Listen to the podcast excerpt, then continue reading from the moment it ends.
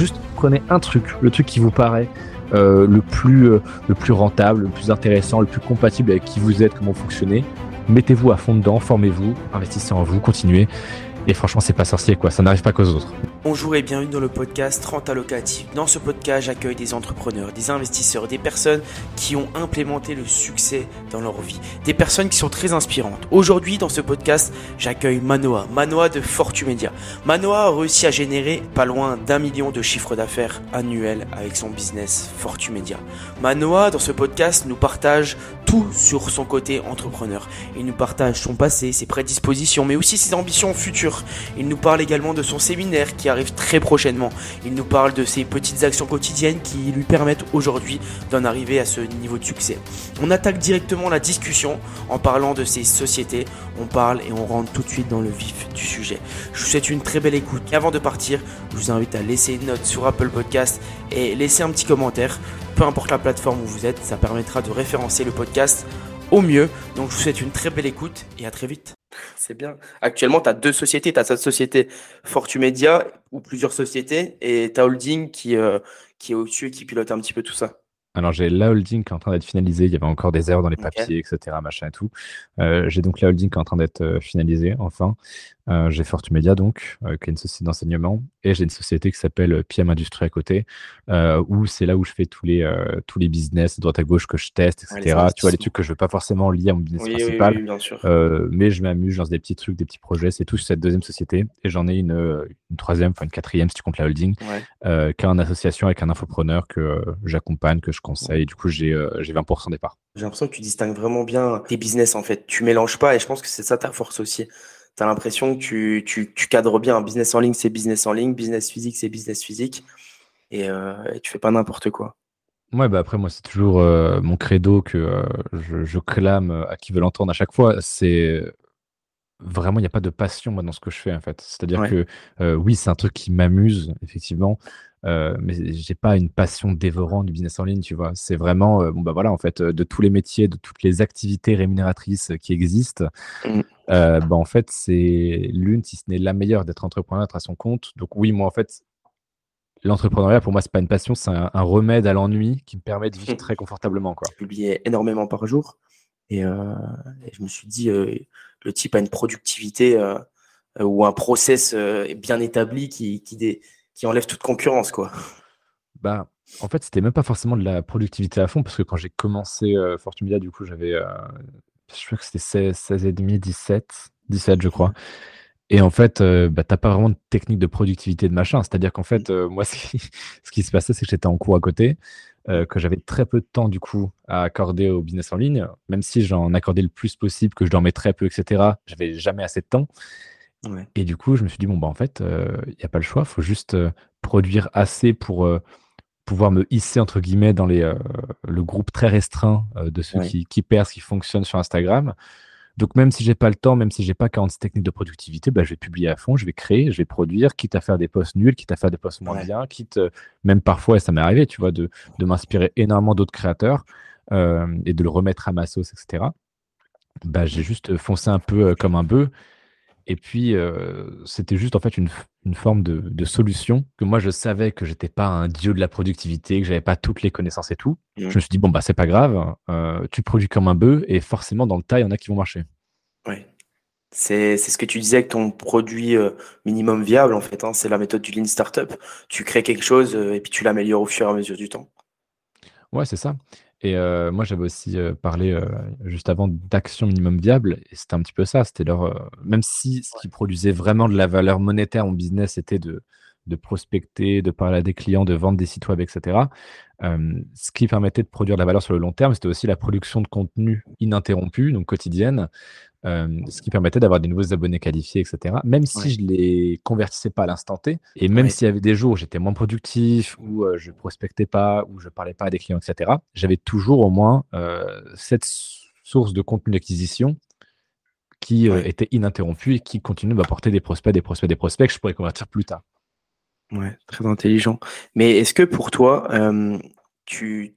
quand, tu, travailles de cette façon, quand, tu fais ton action minimum viable, euh, est-ce que pour toi, c'est ton objectif, c'est-à-dire tu, te mets dans une bulle et euh, tous les jours tu travailles sur ça?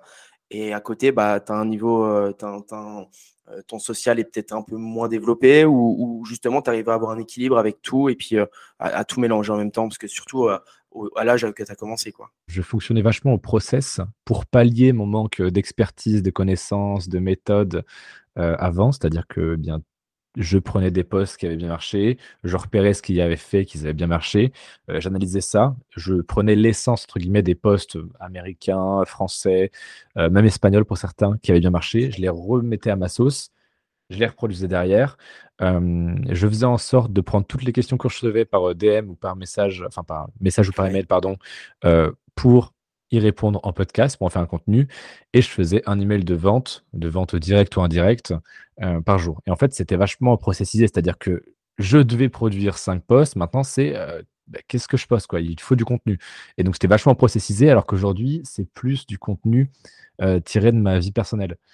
Ça peut être des trucs que je lance qui ne marchent pas, donc j'en déduis pourquoi ça ne marche pas, j'en fais un contenu. Ça peut être des gens que je rencontre, que je trouve ultra inspirants, ultra intéressants, et du coup, je sais pas, je vais faire un contenu Telegram, un email, une story euh, sur ce mec-là en racontant son histoire, ce qu'il a fait et pourquoi il y a des choses à apprendre de ce mec. Euh, les formations, c'est aussi en fonction des tendances ou des gens que je rencontre, tu vois. Si je vois quelqu'un mmh. qui fait un truc super intéressant, qui pourrait plaire à mon audience et qui a une expertise, euh, bah, je vais discuter avec lui pour voir si on peut travailler, créer quelque chose ensemble. et même pour le contenu, que ce soit des formations, des pages de vente, etc., je m'inspire vachement de, de, ce que je vois dans ma vie de tous les jours, tu vois. Euh, là, par exemple, je suis en train de travailler sur un programme euh, sur l'intelligence artificielle. Ok. Comme je te disais, moi, j'ai très peu de, passion, entre guillemets, dans l'entrepreneuriat. Dans et euh, en fait, je suis le marché. Ok. Je suis au sens de, suivre. Tu as, une grosse force d'adaptabilité en fait, parce que si on reprend un petit peu ton parcours, tu avais commencé avec un, un Insta humoristique, c'est ce que, ce que j'avais entendu que tu, que tu as dit, qui, qui, a quand même bien marché de ce que tu disais, il y avait une belle audience, mais euh, tu, le tu le monétisais pas forcément. Donc, au final, la valeur n'était euh, n'était pas trop importante pour toi et tu as su un petit peu euh, un petit peu bah, tourner ça à ton avantage par la suite pour faire d'autres business. Je me suis rendu compte un petit peu trop tard, mais au final, bon, je regrette absolument rien puisque mmh. c'est ça qui m'a permis de produire mes premiers contenus, de voir ce qui marchait, etc. et d'apprendre un petit peu de la psychologie humaine. Mine de rien, moi, je sais que, outre les livres, les formations, etc., TikTok et Instagram, si tu étudies vraiment la chose, ça t'en apprend énormément sur la psychologie, ce genre de choses moi, du coup, mes, mes, premiers contacts avec la psychologie humaine, outre les livres, outre les contenus gratuits, euh, en termes d'expérience, c'était Instagram. Euh, et j'ai monté un compte Instagram jusqu'à, je crois, euh, peut-être, je ne me souviens plus exactement, ça fait longtemps, mais peut-être 16 000 abonnés, quelque chose du style. Hein. et je me suis rendu compte un petit peu trop tard que cette audience ne valait rien. Parce que même si j'avais déjà reçu quelques propositions, je crois que c'était même jamais arrivé qu'elles aboutissent euh, de placement de produits, de pub en story, ce genre de choses, l'audience n'avait aucune valeur marchande à part son nombre, tu vois? Et encore, c'était même pas comme les influenceurs qui ont une audience qui ne vaut que peu de choses, qui ne vaut pas grand chose, si ce n'est rien, mais qui ont une personnalité, qui ont la confiance des gens, etc. Moi, j'étais vraiment une, une, ce qu'on appelle une faceless une faceless pardon, page, euh, donc sans visage, sans vraie personne, etc. Donc mon audience ne savait même pas qui j'étais, ce que je faisais, ne me faisait pas forcément confiance, était là pour euh, se marrer, euh, moyenne d'âge 14-15 ans, audience à moitié africaine, bref, ça n'avait aucune valeur. encore une fois, ce hein, c'est pas du, du racisme que dire ça. Ils n'ont pas encore accès aux moyens de paiement. Et donc, forcément, même si tu peux avoir plein de prospects africains intéressés, même s'ils veulent acheter, ils ne peuvent pas. Donc, ça n'avait vraiment aucune valeur marchande pour moi. Mais, mais à ce moment-là, est-ce que tu avais euh, cette connaissance business, cette connaissance de, d'un compte qui était euh, où tu pouvais convertir euh, possiblement tes, tes, abonnés Instagram en prospects puis en clients, ou tu n'avais pas du tout cette connaissance et c'est venu juste après quand, quand tu t'es orienté sur, sur un, un, autre point de vue quoi? En fait, j'avais suivi une petite formation, donc je crois vers mes 15-16 ans du coup, avant de lancer ce compte Instagram, d'un Allemand qui s'appelait Niklas, euh, qui parlait justement d'Instagram, de se lancer, de la puissance de, de, ce réseau. Et à force de voir les stories, voir les stories, euh, euh, bah, je me suis dit, oui, c'est vrai que ça fait sens, d'accord, bah, Instagram. Mais pareil, quand tu as, as 15 ans, même si tu t'éduques, tu essaies de faire de ton mieux, tu n'as pas forcément la maturité, l'expérience, les connaissances, ni même le système de réflexion adéquat pour comprendre vraiment comment interpréter les informations qu'on me transmet, tu vois. Donc moi, euh, je suis une formation et j'étais un petit peu inapte à l'appliquer, mais au moins, et j'ai fait, j'ai eu, euh, on va dire, sans me, flageller, mmh. euh, l'intelligence d'appliquer, même si je devais mal appliquer au début. Donc j'ai fait un compte, j'ai regardé ce qui marchait, j'étudiais les stats, j'apprenais, je notais, j'essayais vraiment d'appliquer corps et âme du mieux que je le pouvais le contenu de la formation. Et puis au bout d'un moment, donc euh, six mois après, bah, je me suis dit, bon, bah, en fait, euh, c'est très bien, je vois que ça marche en termes d'audience, sauf que j'ai fait une erreur au tout début du lancement, c'est-à-dire euh, bah, le, choix de ma niche, qui fait que c'est non monétisable. Donc heureusement, c'était euh, un business, un side business, puisque moi, à l'époque, je commençais vraiment à faire, euh, m'intéresser malgré mon jeune âge euh, au dropshipping, à la vente de sites web, etc. Donc c'était ça qui générait de l'argent et je m'étais dit, bon, bah, à côté, je vais lancer Instagram, etc. Donc, bah, je me suis retrouvé avec un compte humour qui valait pas grand-chose, une audience qui valait absolument rien, mais quand même des connaissances en termes de création de contenu, de voir ce qui marchait, ce qui marchait pas. Et donc, je me suis dit, bah, on a 7000 abonnés, bah, ce qu'on va faire, c'est que on va le transformer, etc. Et puis on va juste, même si on va perdre 90% de l'audience, si ce n'est plus, bah, je vais parler de ce que je vis au quotidien, c'est-à-dire euh, bah, comment je trouve euh, des clients pour mes sites web, comment est-ce que je lance des sites de dropshipping qui, euh, trois quarts du temps, ne marchent pas. Et j'ai juste commencé à partager ça avec quelques conseils. malgré mon jeune âge, en fait, c'était pas forcément mes conseils, c'était de la retransmission. J'étais une sorte de passeur de savoir. Et donc, euh, quand je dis aussi euh, à mes élèves, mais lancez-vous, peu importe votre expertise, ils me disent, oui, mais moi, je suis pas expert. Je dis, c'est pas grave. Euh, au départ, vous êtes juste une sorte de passeur de savoir. moi, je prenais, par exemple, des citations, des conseils d'autres entrepreneurs et je les mettais sur ma page en les créditant avec une illustration d'eux. Et en fait, ça faisait un super contenu qui était vachement visuel pour l'époque. Il, y avait quasi personne qui faisait ça. ça commençait tout juste les infographies en France. Et, les gens adoraient, en fait. Et c'est comme ça que j'ai commencé à constituer les, les bribes de l'audience Fortumedia. Mmh. Mais c'est vrai que tu parles, tu disais à mon jeune âge, mais j'ai l'impression que ton jeune âge n'a pas forcément été, n'a jamais été un, ça n'a jamais été une question d'âge en, réalité pour toi. Et même, tu disais que quand tu étais beaucoup plus jeune au collège, euh, tu avais déjà un petit peu l'esprit entrepreneurial. Euh, tu avais créé un serveur euh, Minecraft, c'est ça. Et puis tu, euh, tu demandais une sorte de rémunération. Je connais pas trop le jeu, je vois, je vois ce que c'est, mais tu avais demandé une, sorte de rémunération à toutes les personnes qui venaient sur ton serveur. Donc, déjà à l'époque, tu te, en parlais au collège que tu arrivais à te faire euh, quelques centaines d'euros par mois juste en monétisant un petit peu ce, serveur-là. Ouais, exact. En fait, c'est ce qui s'était passé du coup. C'était quand j'étais, je crois, en quatrième, si je dis pas de bêtises. J'avais lancé ma chaîne YouTube qui parlait de Minecraft justement. mais c'était vraiment des trucs basiques. Je me souviens encore de ma toute première vidéo. C'était comment faire un canon à TNT dans Minecraft. tu vois le niveau? Donc j'ai commencé à faire cette chaîne YouTube et je me souviens même, très drôle du coup, pendant un cours d'histoire géo, donc quand j'étais au collège et que j'avais dit à quelques-uns de mes amis, mais j'étais très mal à l'aise avec le fait qu'on puisse m'entendre, de créer du contenu public et tout. Et je l'avais seulement dit à quelques amis que j'avais lancé cette chaîne YouTube. Ça, j'ai jamais raconté ailleurs cette anecdote. Et, et j'avais un de mes amis qui était plus une connaissance qu'autre chose, qui m'a dit Ah ouais, ah, tu lances une petite chaîne YouTube, c'est bien, ouais. ouais. Mmh. Bah, quand tu auras 100 abonnés, on t'appellera la star. Tu vois, avec un ton vachement condescendant, c'est normal, tu vois, on était des, collégiens, euh, évidemment, c'était normal. Mais je me suis pas trop dégonflé, j'ai continué à faire des petites vidéos sur Minecraft et euh, un moment, je me souviens qu'on était sur euh, un serveur survie avec des amis et on s'était fait bannir. Et moi, qui ai beaucoup de mal avec l'autorité, etc., bah, je me suis dit, bah, allez vous faire foutre, je vais créer mon propre serveur et ce sera mes règles. Donc j'avais déjà cet esprit un peu de, tyran machiavélique. Et je me suis dit, bah, écoutez, vous voulez pas de moi, très bien. Bah, je vais me passer de vous. Et c'est un peu ce que j'ai fait avec le système scolaire euh, plus tard. Mais du coup, au collège, c'est ce que j'ai fait en créant mon premier serveur. Et euh, pareil, je me suis dit, mais comment est-ce que les gens vont découvrir mon serveur? Je n'avais pas de source de trafic à l'époque. Et du coup, j'ai utilisé euh, ma chaîne YouTube en faisant des, vidéos un peu à thème, des vidéos humoristiques sur mon serveur. Et les gens pouvaient rejoindre pour venir jouer avec nous. Et au bout d'un moment, c'est ce que j'avais raconté dans ma toute première interview, c'est que ça devenait extrêmement cher en fait. Quand tu es en quatrième, euh, bah, de se rendre compte qu'en fait, tu dois payer 14, je crois que c'était 13-14 balles par mois de coût de serveur euh, pour que ça fonctionne plutôt bien. Et donc, c'était énorme. Et euh, il y avait une meuf sur Facebook qui m'avait dit, qui, était, qui jouait avec moi, et qui m'avait dit, mais tu sais que tu pourrais vendre des grades. Et moi, je t'en mais arrête, mais ça n'a jamais marché, personne ne va acheter ça. Elle me fait, bah, au pire, tu tentes et puis tu verras. C'est ce que j'ai fait et j'avais vendu, ouais, plusieurs grades dans la journée. Je crois que c'était pour un total de 20-25 euros, peut-être 30, je me souviens plus exactement. Mais 25 balles, on va prendre je crois que c'était dans ces eaux-là. 25 balles, pareil quand tu as cet âge-là, c'est Bah, le bout du monde. C'est C'était tes premières ventes, c'était tes premières ventes en quelque sorte, donc tu avais, le un sentiment de tu étais heureux comme, comme Noël, co comme un jour de Noël? Mais tu as plusieurs choses qui se passent. C'est que déjà, tu gagnes de l'argent, donc c'est enfin fabuleux, tu vois? Tous les gamins veulent gagner de l'argent. Ensuite, ton serveur ne te coûte plus rien et en plus, tu fais du bénéfice. C'est-à-dire que j'ai pu je crois que j'ai dépensé pour des conneries, tu vois? Ça devait être des skins, sur, le jeu, CS:GO, Ouais. donc des apparences d'armes qui enfin, tu vois? J'ai dépensé de l'argent bêtement, mais au moins ça me faisait plaisir à l'époque, tu vois? J'étais fier. Déjà, tu peux dire à tes parents que tu gagnes ton propre argent, tu le fais en ligne, donc c'est un truc qu'ils connaissent pas du tout. Tu te différencies un peu des autres parce que tu es limite en mode: «Ouais, ouais, moi je gagne de l'argent sur internet», alors que tu gagnes 25 balles, tu vois? C'est ridicule, mais tu es super fier en tant que gosse et et pareil, tu as aussi ce déclic, même si je l'ai réalisé, heu, 2-3 ans plus tard, où bah, c'est ce jour-là où tu réalises, tu tu as la preuve irréfutable devant tes yeux que tu peux gagner de l'argent sur internet, quoi. Parce que tu te dis: «Mais attends, mais heu, si si je vends 5 grades chaque jour pendant 30 jours, heu, 25 fois 30, ça fait pr 800 à peu près à la louche, je fais 800 balles, quoi».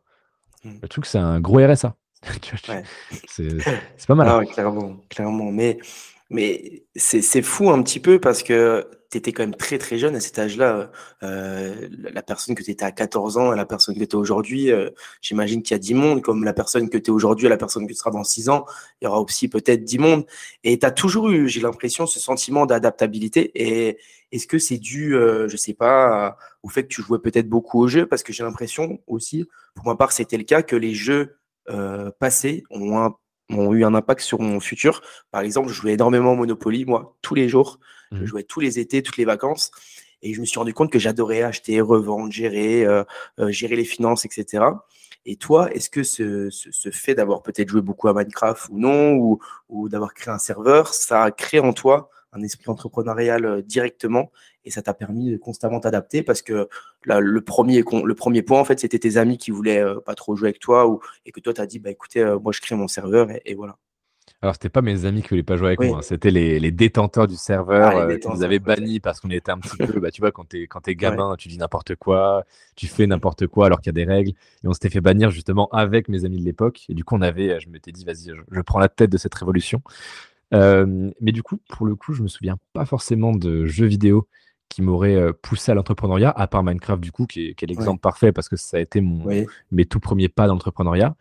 Heu, en revanche, j'ai remarqué quand même une constante, c'est que dans chaque jeu vidéo, j'arrivais à trouver un moyen de monétiser. C'est-à-dire qu'après Minecraft, il y avait eu aussi donc CS:GO, dont je dont je viens de te parler, où il y avait une sorte de système de bourse, de valeurs qui changeaient tous les jours, des skins, donc des apparences d'armes, selon leurs demandes. Et donc moi, j'essayais vachement de voir, par exemple, lorsqu'un youtubeur CS:GO faisait une vidéo avec, heu, tel skin, telle apparence d'arme et cetera, et bien, j'achetais l'arme et il y avait souvent une légère montée, mais qui équivalait à quelques dollars à peine, heu, dans les jours qui suivaient. Et donc moi, ce que je faisais, c'est que je voilà, j'achetais dès que la vidéo sortait, j'avais la la notification, les la la petite cloche activée sur YouTube.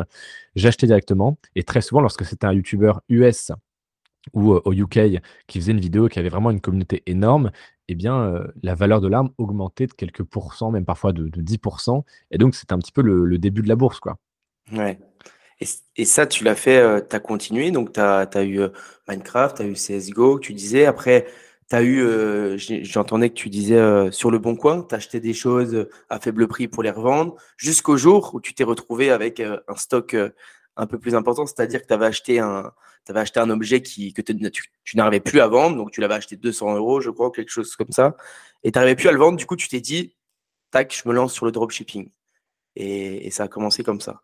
Ouais, exactement, heu, c'était précisément, et et c'est marrant parce que je l'ai encore dans ma dans ma première chambre, dans mon premier bureau, donc chez mes parents.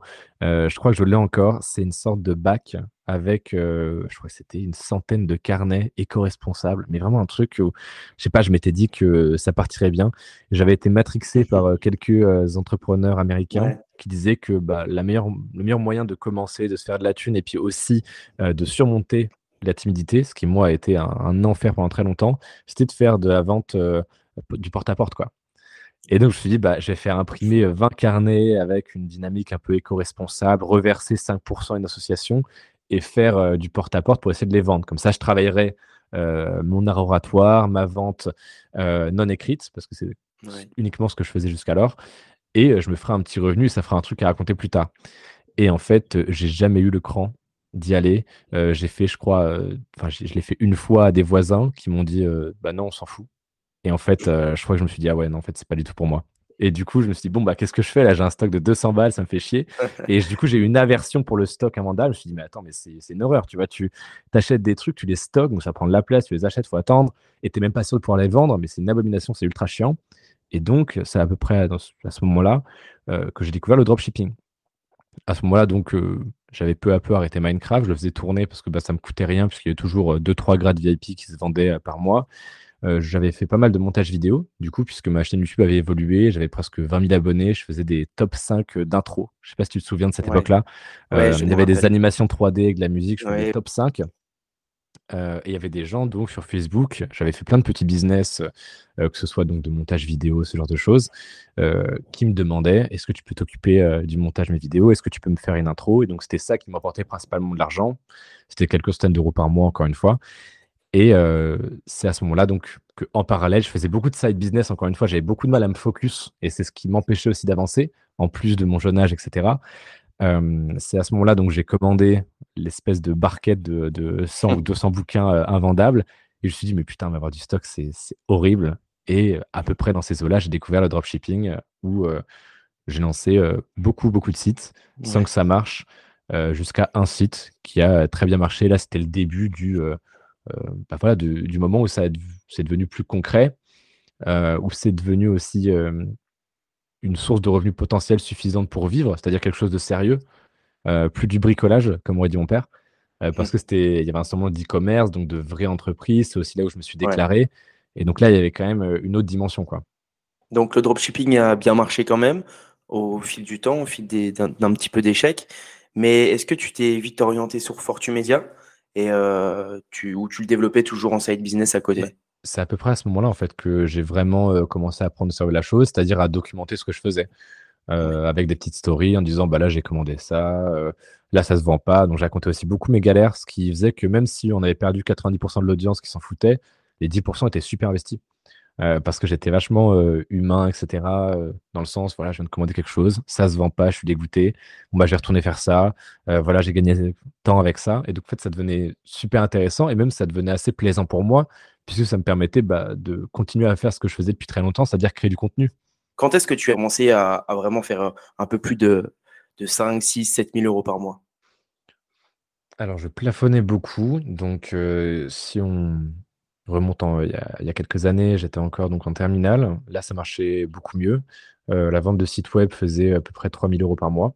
Donc, euh, pour moi, c'était l'objectif final, puisque j'avais passé un deal avec mes parents qui était que eh bien, si à la fin de l'année, j'avais un salaire constant, suffisant et des économies de côté, que je leur avais montré que j'avais une vraie boîte, donc que j'avais été déclaré, que ça marchait, que j'avais de bons retours, que c'était stable, pérenne et que ça aurait pu donc continuer sur le long terme en croissance.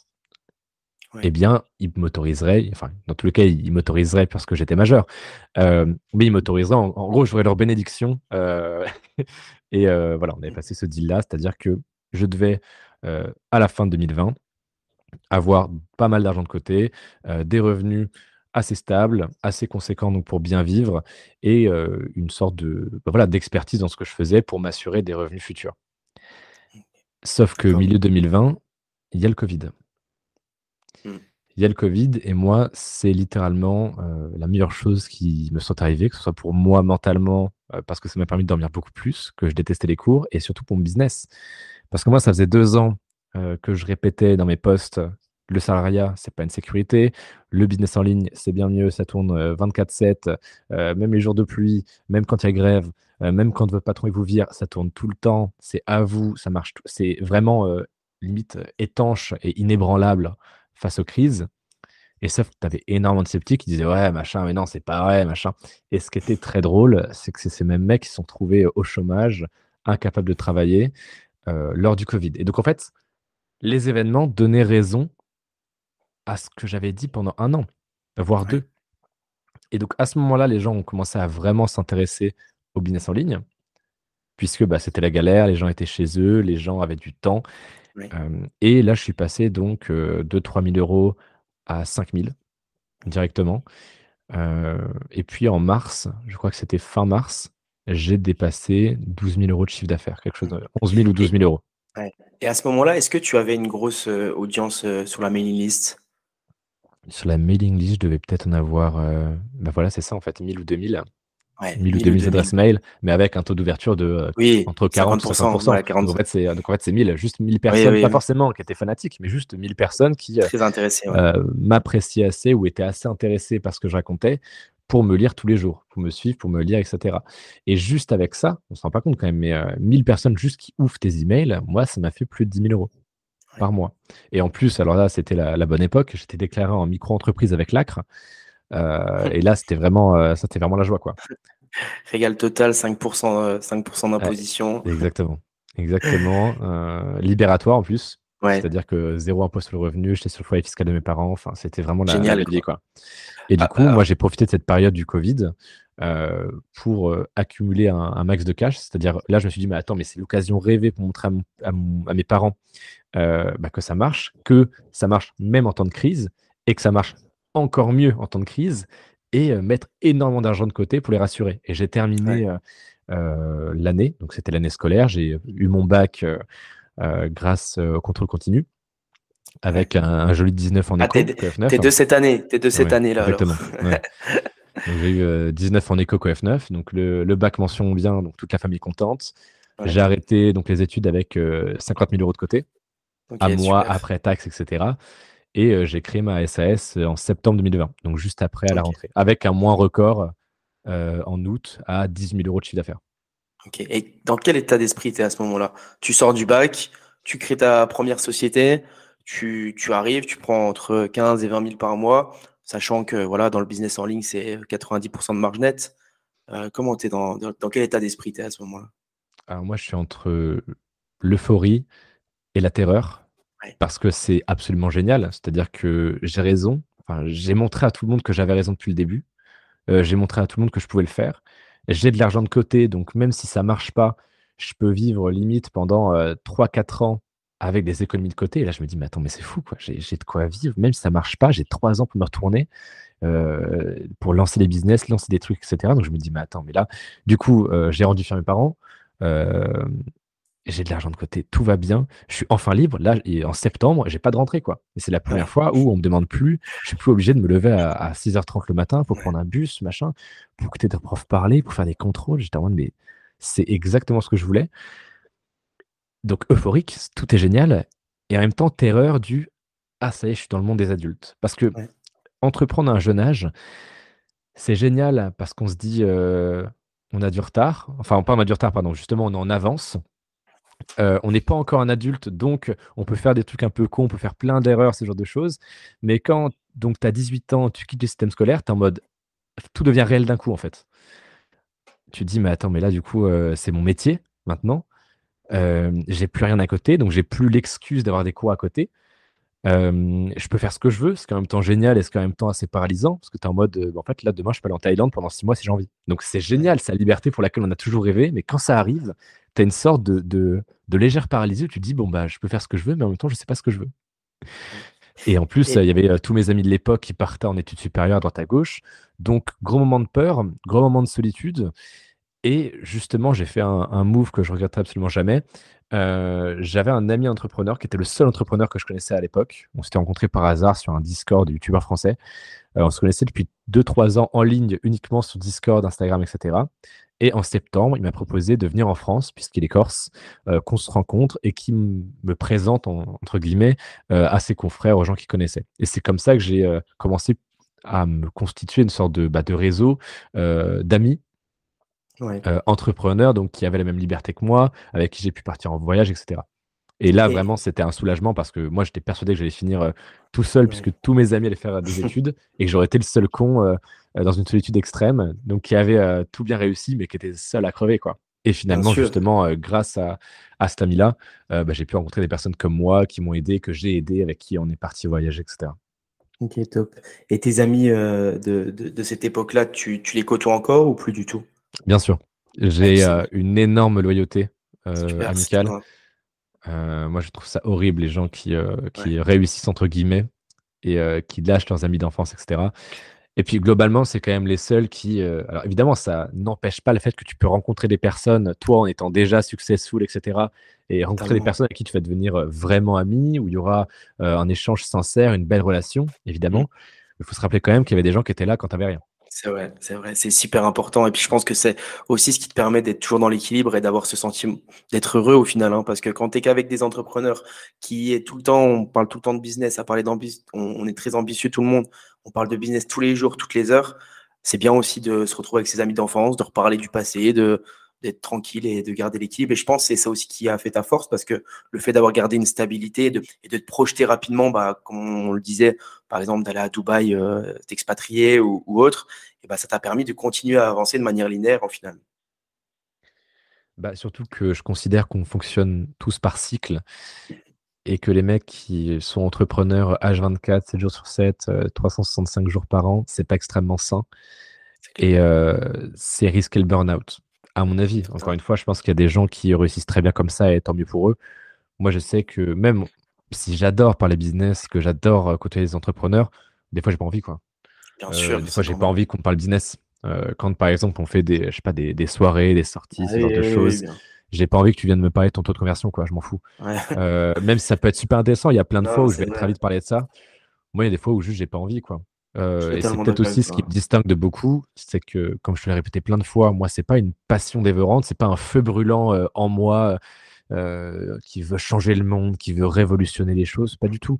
Moi, je me dis que c'est un métier comme les autres, mais qui est bien mieux, où tu as bien plus de liberté, où tu es bien mieux payé, mmh. où tout est largement mieux, où tu décides, tu pas de boss autour de toi, tu choisis tes horaires, tu es libre financièrement, géographiquement. Enfin, c'est absolument génial, mais ça reste quand même une activité. quoi. C'est qu'au bout d'un moment, ça va pas te tuer au contraire, euh, de prendre une pause, de parler d'autres choses, euh, euh, de voir des amis qui ne sont pas du tout dans le business ou quoi que ce soit. Et ce que j'aime bien chez toi, c'est que tu es partisan du travailler mieux que du travailler plus.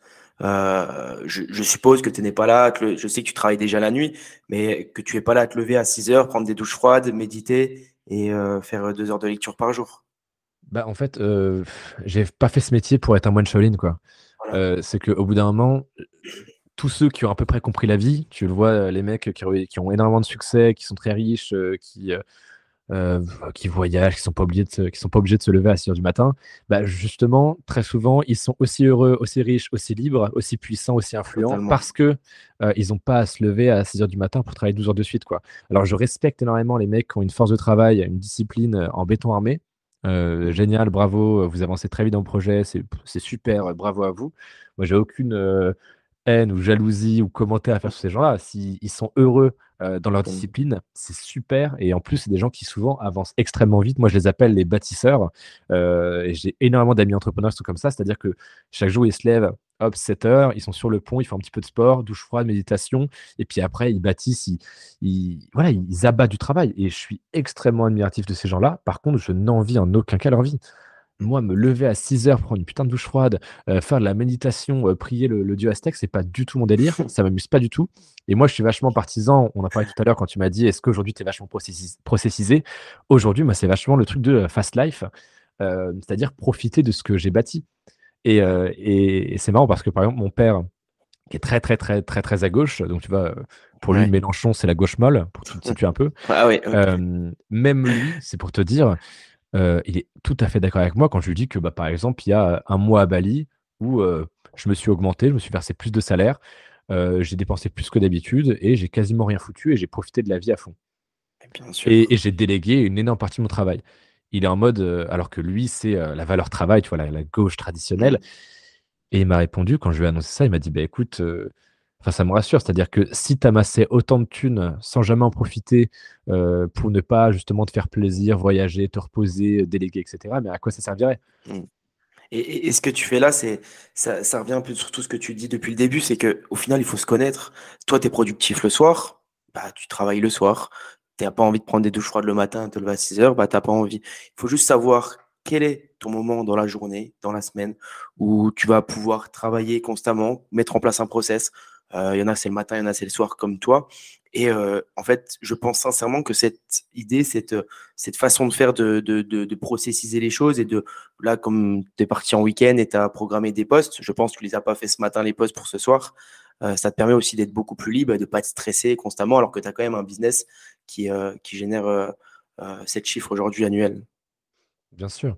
C'est et puis même, moi je suis pas partisan de l'argent à tout prix, quoi. C'est-à-dire que je suis, le plus, capitaliste que tu peux rencontrer, tu vois? Mais en même temps, je vais pas me gâcher la vie pour gagner plus. il y a eu un exemple que je ressors tout le temps à mes, à mes amis entrepreneurs. C'était février 2021. Enfin déjà, il faut revenir en 2020 où mon objectif pour, non pardon, je me suis je me suis trompé dans les dates, d'un an. C'était en 2021, donc j'avais dit à mes, amis entrepreneurs que mon objectif, c'était de taper, 100 K de chiffre d'affaires en un mois. Et c'était vraiment mon objectif pour fin 2022. Quoi. Donc là, 2021, je le prévois, je le vois, je me dis, bon, ça va être compliqué. Résultat, deux mois après le début euh, de 2022, en février, je tape les fameux 100K que j'espérais euh, taper 8-9 euh, mois après. Et en fait, quand mes amis, je leur ai annoncé, ils m'ont dit, waouh, mais attends, mais c'est génial, tu te sens comment? Est-ce que tu vas fêter ça? Et en fait, j'étais extrêmement blasé parce que pour atteindre les 100K en février, puisque j'avais pas de, de, système de stratégie scalable, etc., que j'avais pas bien fait les choses, j'avais dû énormément travailler. Et donc, mon mois de février, je l'avais passé dans une ville pourrie, à prendre le tram tous les matins, sous la pluie, à travailler 8 heures par jour, et je m'étais fait chier, quoi. Donc, moi, j'avais fait, je crois, exactement 105 000, 106 000 euros de chiffre d'affaires, mais ma vie a été merdique. Et je me suis dit, mais attends, mais si je dois bosser tous les mois comme ça pour faire mon million d'euros en 2022, mais, mais jamais de la vie. Mais jamais de la mmh. vie. Et je préfère largement certains mois où je gagne que, entre guillemets, 30 000, 40 000 de chiffre d'affaires, donc ce qui est deux fois moins que ce que je devrais pour atteindre le million en un an, que les mois où je me, je me tabasse, je me tue à la tâche pour le double. Aucun intérêt. Moi, je partage totalement cette vision parce que je pense qu'au bout d'un moment, ton niveau de bonheur n'augmentera pas forcément de la même façon que ton niveau de richesse. Aujourd'hui, je pense que toi-même, tu peux nous le dire, tu es, aussi heureux en gagnant 40 000 par an, que 40 000 par mois que 100 000 par mois. Et c'est juste ce côté challenge, ce côté euh, tu voulais l'atteindre, tu voulais faire tes 100 000 par mois, tu les as fait, mais le côté, euh, est-ce que le côté ton niveau de bonheur a forcément plus augmenté? Je pense pas. Mais déjà, les, enfin, de nombreuses études ont montré qu'au-dessus de 100 cas de revenus euh, disponibles par an, il n'y a pas de différence au niveau du bonheur. Quoi. Mmh. Et, je pense qu'on peut s'y fier parce que, effectivement, le... c'est ce que j'avais dit dans un Reels, le niveau de bonheur, euh, quand tu passes de 20K à 50K, il reste exactement le même. Alors que quand bah tu passes de 1K à 10K, alors là, ou, 7-8K, tu vois, mais là, c'est phénoménal. C'est-à-dire que tu, tu, peux faire plaisir à tes parents, tu, tu, peux emmener ta copine au restaurant sans regarder, ah, mais attends, elle va pas prendre qu'une salade, comment je vais faire pour un dessert, tu vois. Ah non, pas d'alcool, c'est trop cher, tu vois. Non, non, la bière, on va pas la boire à un bar, on va la prendre chez nous parce que c'est horrible, tu vois. Et, euh, et quand tu passes de cette situation où tu comptes tout, tu es stressé par rapport à ça, c'est toujours un problème, tu vois. C'est comme quand tu as 40 000 onglets Google Chrome ouverts en même temps sur ton PC, ils rament, tu vois, c'est des tâches de fond de merde mmh. qui font que ton PC ne peut pas opérer correctement sur les tâches qui, qui, qui ont de l'importance, qui ont réellement de l'importance. C'est exactement pareil dans ta vie. Quand tu as plein de soucis en tâches de fond non résolues, et l'argent, c'est le pire d'entre eux, tu peux pas profiter de la vie, quoi. Et donc, moi, oui, là, aujourd'hui, je t'avoue que entre 30 000 ou 70 000, ça change rien à ma vie. Mais par contre, ce qui est un petit peu vicieux, c'est que lorsque tu t'es habitué à du 70-80, si tu fais un mois à 40, parce que, bah, je sais pas, les événements n'ont pas tout en ta faveur, donc c'est pas de ta faute, ou alors c'est de ta faute parce que tu as mal pensé quelque chose, t'as pas assez bossé, t'as pas été assez rigoureux, bah, là, ça te rend triste. Mmh. Et donc, c'est ça où c'est assez vicieux, c'est qu'effectivement, quand tu es habitué à gagner beaucoup, il suffit que tu gagnes un tout petit peu moins, et tu commences à, stresser, à te poser des questions, à être un petit peu deg, parce que c'est aussi le, retour de flamme, le, côté double tranchant de l'entrepreneuriat. C'est que oui, bah, c'est génial, il y a plein d'avantages, mais il y a aussi des côtés ultra négatifs dont personne ne parle, euh, comme celui-ci. C'est-à-dire qu'à la moindre baisse de résultat, il y a une baisse de morale. Surtout quand c'est ta seule activité. Tu vois, si tu as cinq business, etc., c'est pas du tout pareil. Là, je te parle de ton activité principale. Euh, lorsque bah, voilà, c'est ton seul et unique business, c'est ton activité où tu, tu, te dévoues à 100%, tu t'investis à 1000% dedans. Là, c'est encore lié à ton moral, tu vois. Mais ouais, totalement. Je vois, je vois ce que tu veux dire par rapport à ça. Et, et est-ce que la solution pour toi actuellement, aujourd'hui, tu n'as plus forcément envie de bah, de scaler à fond Fortumedia. Tu as envie de rester dans ce rythme euh, qui, est, qui te convient, ce rythme où tu as atteint euh, ce que tu voulais en 2022. Et pour 2023, bah, tu te dis, euh, je, vais continuer à être régulier, consistant, rigoureux, mais, mais sans me prendre trop la tête. Alors non, pas forcément. Moi, j'ai toujours cet objectif de revenu, mais sans forcément travailler davantage. Euh, Mmh. c'est-à-dire que je voudrais toujours gagner plus, que ce soit effectivement pour financer des trucs de folie, euh, ou alors juste par, euh, par challenge, tu vois, pour me dire, euh, ouais, mais bravo, tu l'as fait, quoi. Et donc, par exemple, pour Fortune Media, moi, j'ai vachement cette euh, vision que ça devienne une sorte d'école qui devienne de plus indépendante, de plus en plus, indépendante de moi, qui puisse fonctionner à 90% en automatisé, par exemple sur les nouveaux petits programmes qu'on peut créer avec des entrepreneurs dont c'est le métier, qu'on une vraie expertise des résultats dedans, c'est ce qu'on fait maintenant. C'est que je crée plus toutes les formations moi-même parce que bah, j'ai pas des expertises euh, dans absolument tous les domaines. Et donc, je vais chercher des mecs qui ont une vraie expertise, de vrais résultats euh, prouvés, certifiés, euh, validés, vérifiés, absolument tout. Et on les fait venir chez nous, faire des formations en tant qu'instituteur finalement, en tant que formateur. Et ils prennent une commission sur la vente des formations. Et nous, ça nous permet d'avoir un énorme catalogue, d'avoir euh, des solutions adaptées à tous les profils, ceux qui ont beaucoup de temps, ceux qui ont moins de temps, ceux qui ont un gros budget, ceux qui en ont moins, euh, ceux qui ont 40 ans, ceux qui ont 18, etc. On a un large catalogue euh, avec des gens qui ont vraiment une expertise, vraiment des résultats, etc. Et en fait, moi, c'est un système scalable que je vais constituer comme ça, c'est-à-dire un système qui peut fonctionner sans moi. Alors même si aujourd'hui j'en suis la figure de proue avec euh, les interviews, le contenu, euh, c'est moi qui décide de la ligne éditoriale, c'est moi qui euh, écris encore les emails, c'est moi qui écris la plupart des pages de vente, ce genre de choses. À terme, l'idée, ce serait que ça fonctionne tout en autonome et que j'ai plus qu'à me focus sur les choses vraiment importantes, c'est-à-dire les séminaires, Instagram Empire euh, et euh, le réseau, quoi. Sinon, tout Mmh. le reste, ça serait délégué parce que c'est pas des choses qui m'amusent que ça, c'est des choses qui sont nécessaires, donc je les fais. Euh, mais moi, ce qui m'amuse vraiment, c'est un gros programme où il y a toute mon expertise dedans, le réseau parce que c'est ça qui apporte des opportunités de dingue, euh, et les séminaires, pareil, parce que c'est des moments euh, fabuleux. Mais de plus en plus, j'ai cette approche qu'a Chris de Poisson Fécond. Je sais pas si tu Ouais, ouais, c'est. bah, j'ai écouté, bah, j'ai écouté un podcast avec lui et Alec, justement, Ouais. avant-hier, je crois. Bah, d'ailleurs, les, d'ailleurs, les, les deux seront intervenants au séminaire qu'on Bah, fait dans, dans un mois là. Génial, parce que Alec, je l'ai sur le podcast la semaine prochaine. C'est un mec, c'est un mec, euh, un mec très sympa. Et vraiment. euh, je discutais avec Chris, et lui, en fait, euh, il gagne énormément forcément avec sa chaîne YouTube. Et on a parlé un petit peu de chiffres. Je vais pas les dévoiler parce que je ne sais pas s'il veut que j'en parle publiquement. Mais en tout cas, ce qui euh, me paraissait fou, c'est qu'en fait, il réinvestissait énormément. Mais quand je dis énormément, c'est pas à mon échelle où Ouais. j'investis euh, 25% et je fais oh putain. Non, non, lui, c'est il y a 80-90% de réinvestissement dans des projets qui vont peut-être marcher, peut-être pas, etc. Mais c'est ce qui l'anime en fait. C'est ce qui te fait vibrer. Et moi, de plus en plus, c'est ce qui m'intéresse, tu vois, le business euh, d'agence OnlyFans. C'est un truc qui, qui me fait marrer. Oui, j'avais vu ouais, ouais. Mais c'est vrai que c'est totalement, je trouve que c'est une bonne façon de penser. Et c'est vrai que lui, dans ce qu'il disait, j'écoutais un petit peu son podcast, il disait euh, qu'il réinvestissait tout, là, notamment son projet d'escape game, je crois, sur Lyon, Ouais. Ouais, voilà, qui, où il va, où il veut, il a mis un énorme investissement, mais il sait très bien, il pense que ça va marcher, ou il refera un autre business, et notamment ses chaînes YouTube, il les relance. Aujourd'hui, si, euh, si je voulais me mettre dans le business en ligne, euh, voilà, j'écoute le podcast, je décide de me mettre dans le business en ligne. Quelles seraient les étapes primordiales pour toi? Tu te dirais, euh, j'y vais, je poste tous les jours, ou je cherche d'abord à créer une audience, à, faire des partenariats, ou alors je mets d'abord des produits ou autre chose? Moi, la première chose, c'est vraiment le, conseil basique, mais ça évite tellement d'erreurs, c'est partir du client.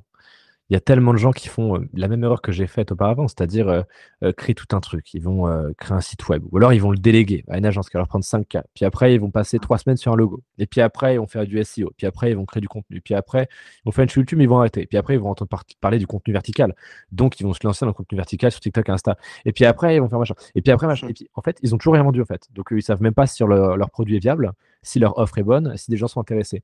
Et moi, c'est ce que je dis tout le temps, c'est faire une sorte de reverse engineering et partir du client, partir d'un groupe de personnes qui ont un problème et de mettre sur le marché une solution à ce problème, qu'elle soit euh, physique, digitale, euh, que ce soit un service, un, produit, une formation, peu importe.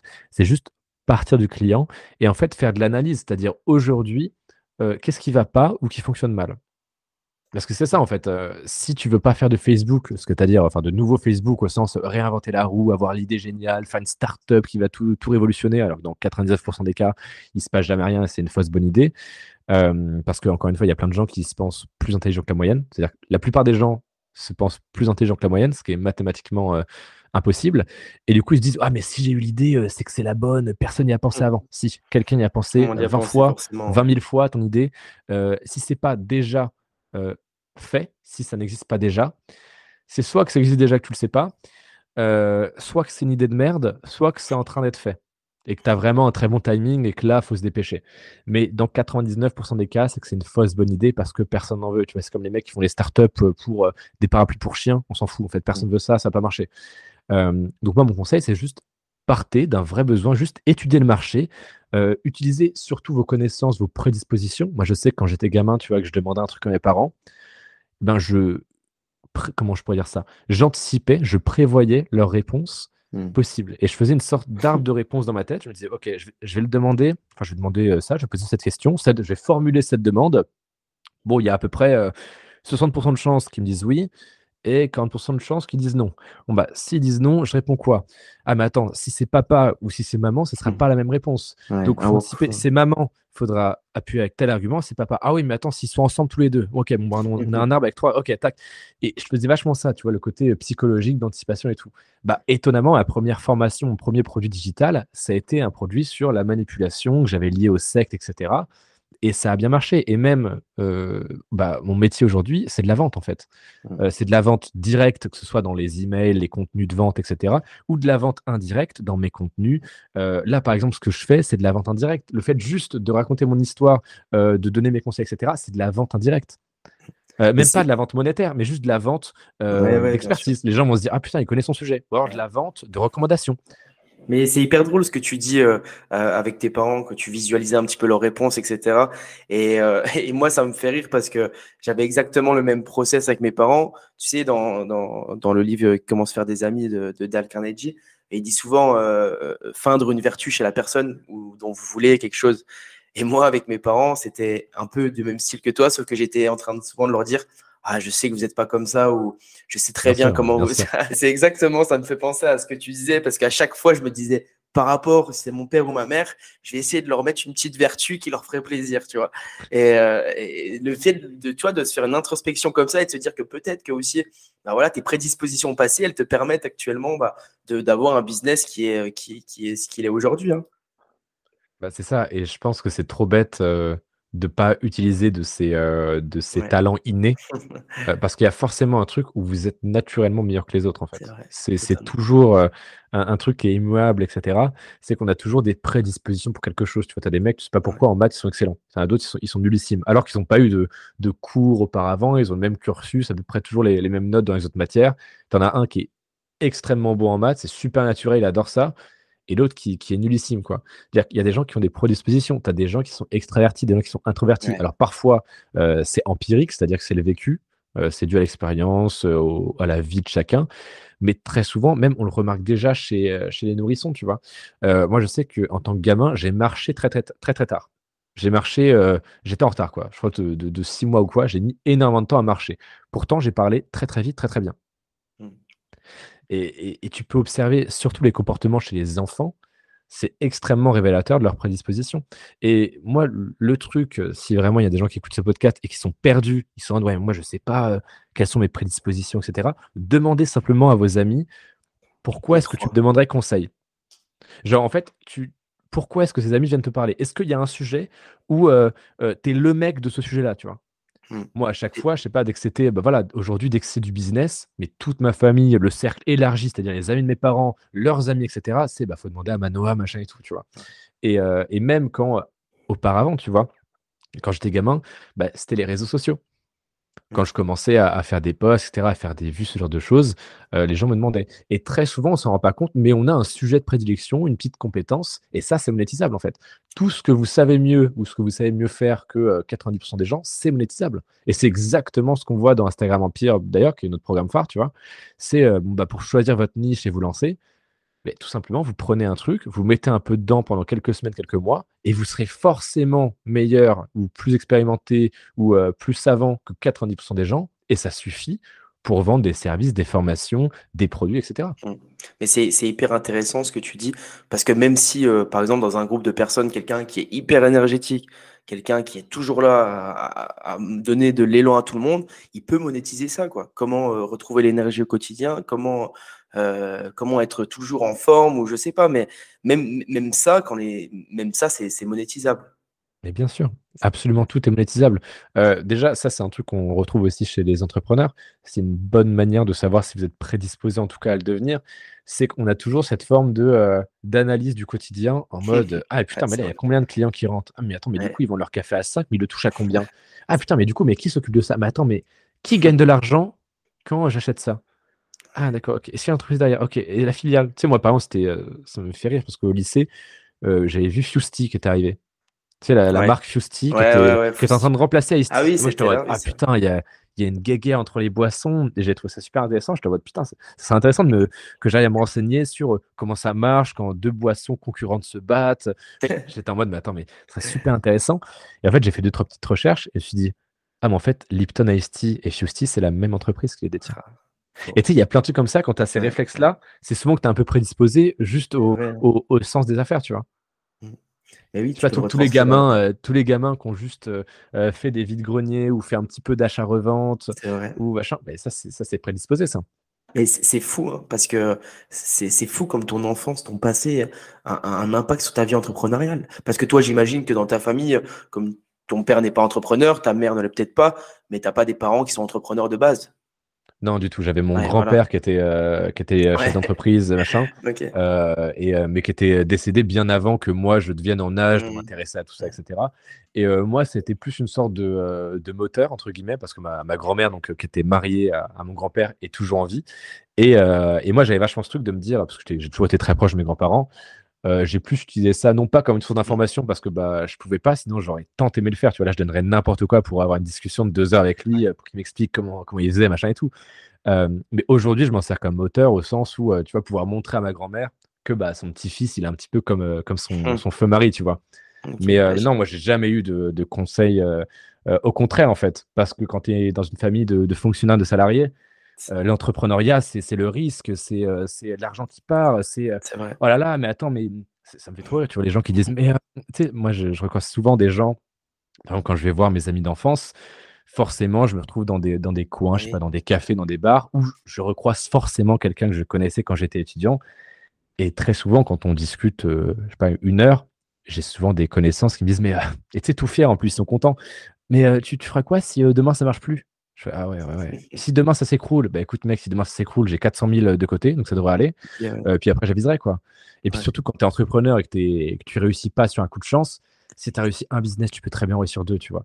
Euh, c'est euh, Dan Peña, je crois, qui disait les premiers 100 000 sont. sont c'est le plus dur. Bah ouais. C'est les, les, plus durs à. Mais bien sûr, une fois. millions aussi. Ouais.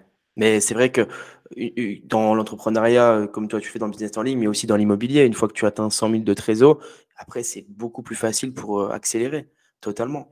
Et, euh, et, dans ce que tu dis, non, c'est réel. Mais, mais aujourd'hui, donc tu parlais de ton séminaire aussi.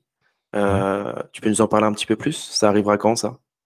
Bah, le séminaire, c'est du 22 au 26 février. On a loué un énorme château à Bouffémont, c'est à 40 minutes de Paris. Et c'est un énorme château. Euh, ça nous a coûté 25 000 balles euh, de le réserver pour 4 jours. Nickel.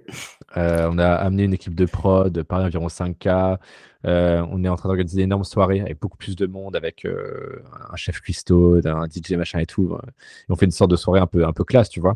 on a loué une Porsche pour l'occasion. Enfin bref, on a investi énormément. Et c'est aussi une leçon que je donne beaucoup dans, dans mes contenus, c'est que là, on investit à perte. C'est-à-dire qu'on a vendu des places pour le séminaire.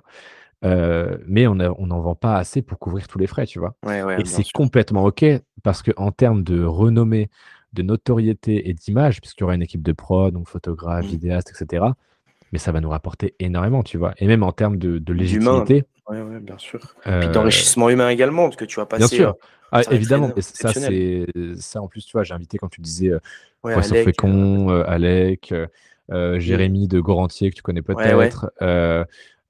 Sixtine, Valran du Crayon. Enfin, il y a énormément de gens. Euh, et puis, ça nous permet aussi de réseauter euh, avec, voilà, en profitant un peu du biais de sympathie, du principe de réciprocité, c'est qu'on a des invités qui viennent aussi à nos frais parce qu'ils amènent leur connaissance, leur présence, leur réseau. et en fait, c'est une sorte d'énorme échange. On va être plus de 60, tu vois, entrepreneurs le samedi. Mmh. Et ça va être fou en termes de, de réseau, d'opportunités, de connaissances et surtout euh, pour nous, enfin pour moi, d'image. Parce que là, j'enchaîne avec le séminaire de Bouffémont, avec la Porsche, le château, 60 personnes, etc. Soirée très chic, ce genre de choses. Et deux semaines après, je fais mon premier TEDx, tu vois. Avec le fameux face, le premier face reveal, tu vois. Je vais montrer mon visage lors d'une conférence TEDx. Génial. Où ça, du coup? À Grenoble. Génial, trop bien. Tu as des belles échéances qui arrivent. Et voilà, donc là, j'investis vachement dans mon image. Pareil, j'ai, je paye beaucoup de prestataires pour pour créer du contenu qui ressemble de plus en plus au mien. Tu vois, par exemple, les carousels euh, sur Instagram, c'est pas moi mm. qui les fais. Ok. Et c'est vrai qu'ils sont, ils sont bien, très bien faits. Alors qu'ils sont, ils sont excellemment bien faits. Et en fait, euh, j'investis énormément dans, dans l'image, dans euh, voilà, la notoriété de multimédia. Mais d'où est venu un peu ce, ce, changement d'aile, entre guillemets, ce, ce parce que étais, tu restais en ligne, tu restais dans ton côté, bah, dans ton côté oui et non, mais, mais le fait de créer un séminaire en, en physique, aller faire un TEDx, quel a été le déclic? Ben, De plus en plus, moi, c'est c'est vraiment l'aspect B2B qui me, qui me fascine à très long terme. je ne sais pas si tu connaissais Edward Bernays. Non, ça me dit C'était le propagandiste qui avait réussi à faire fumer les femmes. Il avait en fait, c'était un marketeur très connu qui avait fait ses armes dans le B2C, c'est-à-dire il avait fait X millions d'euros ou dizaines de millions d'euros de vente, il avait, il avait fait des offres incroyables, il avait eu des résultats. Et ensuite, il s'est servi de cette légitimité pour réseauter avec des, des grands du milieu, entre guillemets, des chefs d'entreprise, ce genre de choses.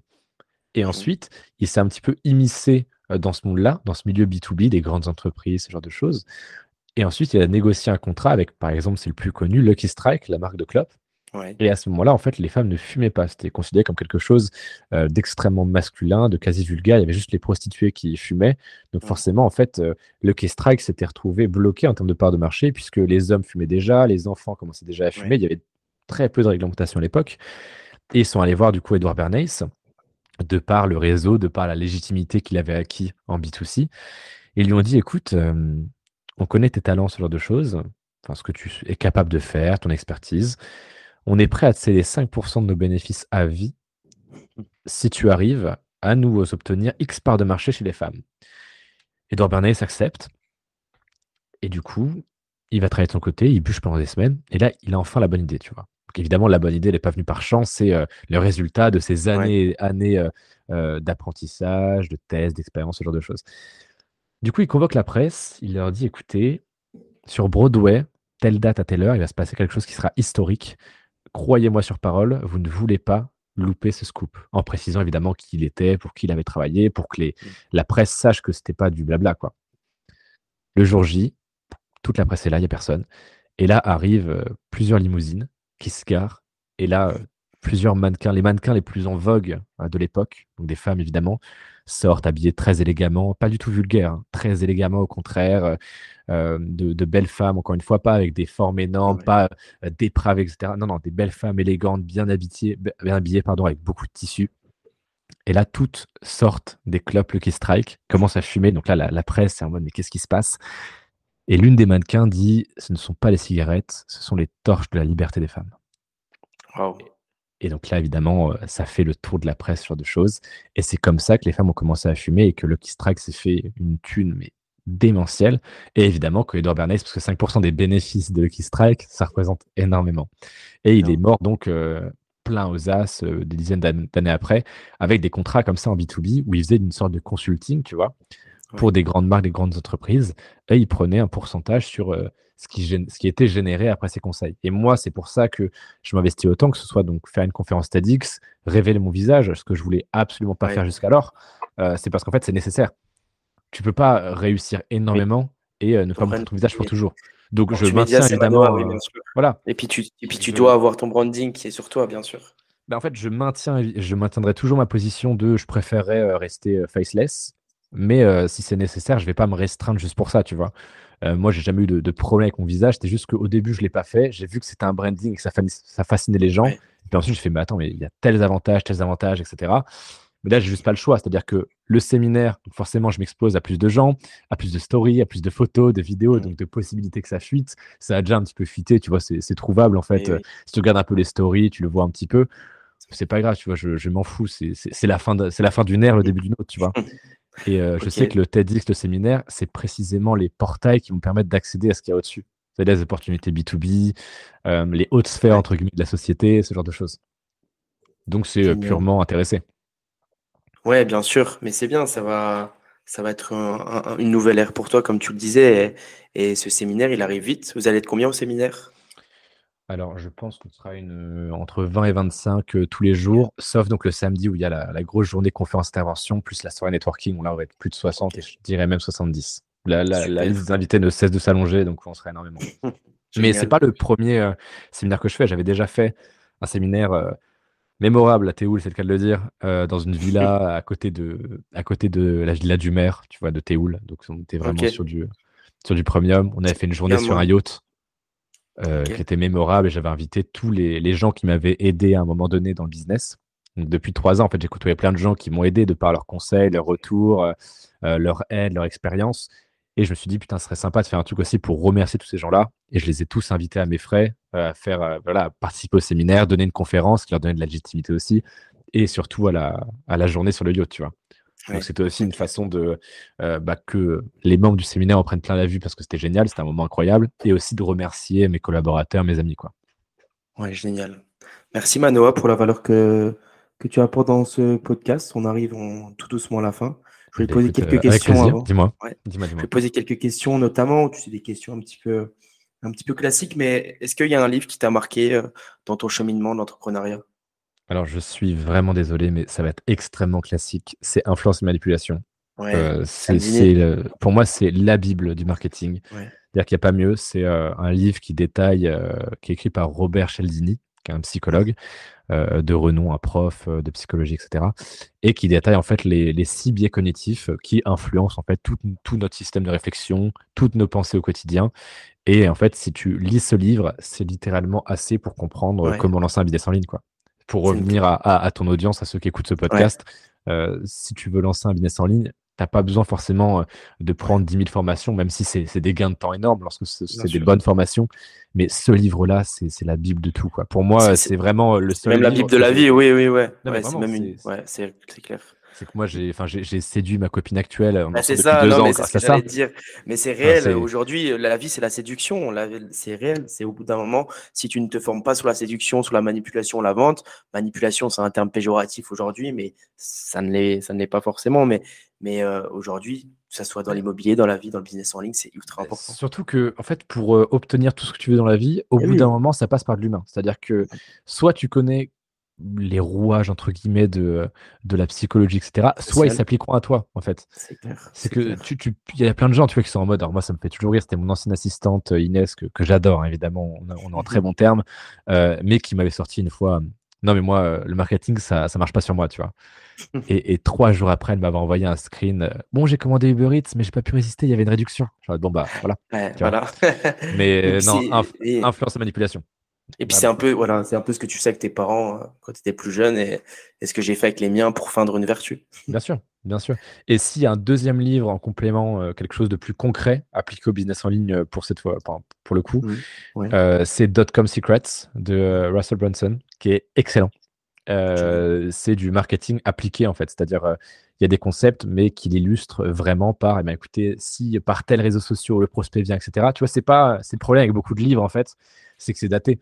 Les livres sur la vente, la psychologie, même le copywriting, ça date de 60 ans. Et donc, euh, il n'y a pas de notion d'email, il n'y a pas de notion de réseaux sociaux, il n'y a pas de, de, trop de psychologie de masse. Et Dotcom Secrets, c'est un des seuls bouquins où euh, c'est actuel, en fait. Donc, quand tu veux lancer un bouquin, c'est euh, pareil, c'est un, tu dois passer par Dotcom Secrets.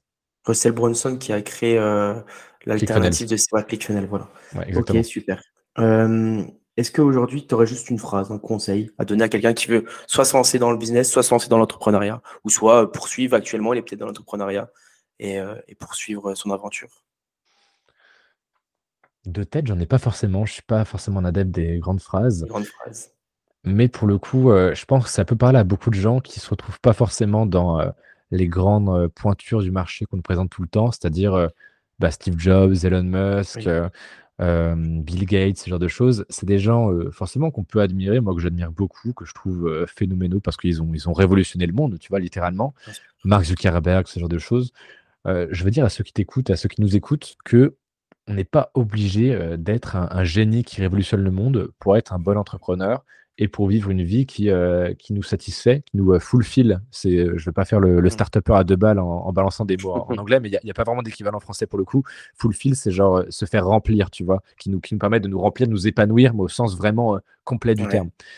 Euh, on n'est pas obligé en fait de, lancer une méga startup, de peser des milliards pour avoir une vie incroyable, tu vois. Euh, mm. Moi, j'ai fait un business extrêmement simple qui est dans la vente de formation, c'est-à-dire euh, on monnaie des connaissances, on monnaie des méthodes, des stratégies. C'est vieux comme le monde, d'accord. Les bouquins, c'était ça. Avant, bah, l'école, quand c'est privé, c'est exactement ça. C'est vieux comme le monde. Pourtant, ça marche toujours et ça me permet de vivre une vie qui est géniale, quoi. Et c'est vraiment à la portée de tout le monde parce que la plupart des business, en fait, pas besoin d'avoir un QI à ces chiffres, pas besoin d'être super intelligent, d'être un génie, d'avoir la bonne idée. Juste trouver une sorte de faille dans le marché, apporter une solution euh, viable et meilleure que celle qui existe déjà, et vendez-la, quoi, et vendez-la au mieux. Et juste essayer, pas forcément de viser le million, le milliard, la start-up qui révolutionne le marché, juste 3000 euros par mois avec une activité, et ça change votre vie, quoi. Et surtout, c'est l'erreur que j'ai faite au départ, même si ça m'a beaucoup appris, j'ai perdu énormément de temps. Évidemment, j'étais jeune, donc j'ai des euh, circonstances atténuantes, mais faites, mettez votre focus sur une seule chose. C'est vraiment le truc qui perd énormément de gens. C'est euh, ah putain, le dropshipping c'est génial. Ah le trading de machin. Ah et puis attends les cryptos. Ah, et, en fait au final vous faites un tout petit peu de rien. Et si vous êtes dans cette euh, démarche d'investir en vous, vous faites quelque chose qui est vachement contre-productif. C'est que vous avez cette démarche qui est bonne euh, de vous former, donc d'acheter des formations, ce genre de choses. Mais vous n'appliquez jamais assez, vous ne restez jamais assez focus pour rentabiliser la chose. Donc juste prenez un truc, le truc qui vous paraît euh, le, plus, euh, le plus rentable, le plus intéressant, le plus compatible avec qui vous êtes, comment vous fonctionnez. Mettez-vous à fond dedans, formez-vous, investissez en vous, continuez. Et franchement, c'est pas sorcier, quoi. Ça n'arrive pas qu'aux autres. Voilà, c'est la phrase qu'on pourrait, euh, avec laquelle on pourrait, conclure ce podcast. Ça n'arrive pas qu'aux autres. Ouais, mais merci beaucoup pour la valeur que tu as apportée dans ce podcast. C'est très intéressant. Je partage beaucoup de tes valeurs et je me retrouve beaucoup dans, dans ce que tu dis et j'espère que l'audience se retrouvera dedans. Euh, et, voilà, donc euh, on, se retrouve, on se retrouve bientôt pour un nouveau podcast. Et encore merci à toi, Manoa. Bah écoute, merci Guillaume de m'avoir invité. À bientôt.